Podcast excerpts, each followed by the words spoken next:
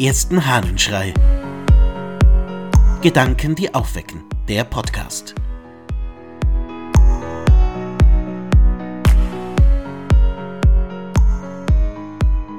Lob des Lobverweigerers. Aus einer Rede des Gregor von Nyssa. Wir müssen damit unser Lob beginnen, obschon, was wir jetzt erwähnen, der Ordnung nach zum Anschluss an die Lobsprüche bestimmt ist. Denn das ist, wenn man die Sache wohl zu unterscheiden versteht, nicht schlechthin eine Fessel, welche hindert, den mit Lobsprüchen zu überhäufen, welcher den menschlichen Ruhm von sich weist, sondern eine nicht fesselnde Fessel und ein nicht hinderndes Hindernis, das die Liebenden zum Gegenteil hindringt. Denn das, wodurch jener unseren Lobsprüchen zu entrinnen suchte, indem er dem Versuch durch eine Fessel zuvorkommen wollte, nehmen wir zum Ausgangspunkt unserer Lobrede. Jeder seiner Vorzüge bietet Stoff zu vollkommenem Lobe dar, vorzüglich aber, dass er am Lobe sich nicht freute. Denn er wollte nicht gut scheinen, sondern sein. Deswegen also allein schon, wenn er sonst nichts Lobenswertes getan hätte, verdient er gelobt zu werden. Denn so sehr verzichtete er auf die Lobsprüche, dass er seinem Abscheu vor denselben durch eine Fessel Ausdruck gab. Dieser Text, den ich gerade gelesen habe, stammt aus einer Grabrede, nämlich der Grabrede des Gregor von Nyssa für Cyprian. Und dieser Cyprian hatte testamentarisch verfügt, dass keine Lobreden über ihn gehalten werden sollten. Wie spannend. Gregor setzt sich darüber hinweg. Er sagt, es sei eine nicht fesselnde Fessel und ein nicht hinderndes Hindernis, dass Cyprian das verfügt hat.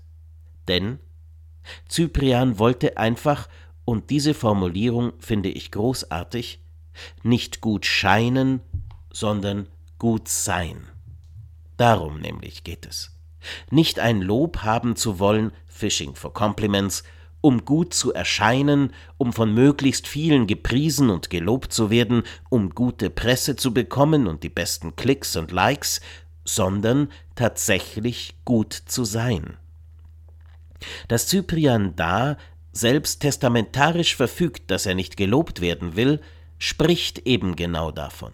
Es geht ihm nicht darum, dass andere meinen, er sei gut und dass er gut erscheint, sondern dass er es tatsächlich in sich ist. Nun ist es nicht falsch, andere zu loben, und es ist auch nicht falsch, gelobt zu werden, es tut sogar gut. Aber ich glaube, dass diese eine Sache wirklich wichtig ist. Das, was Gregor über Cyprian sagt. Er wollte nicht gut scheinen, sondern gut sein. Er wollte nicht gelobt werden, damit alle sehen, wie großartig er ist und dass er gut erscheint, sondern er wollte es tatsächlich sein. Es ging nicht darum, irgendwelche Alibi-Handlungen zu tun, die man dann groß in die Welt hinaus posaunen kann. Wir haben ein paar Bäume gepflanzt, deshalb tun wir etwas fürs Klima und können deshalb in unserer Fabrik so viel Dreck aus den Kaminen hinausblasen, wie es nur sein kann.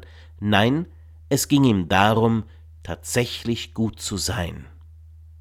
Wie oft aber begegnet genau das Gegenteil, dass der Schein, der Schein gut zu sein, das Wichtige ist und nicht das tatsächliche Gutsein.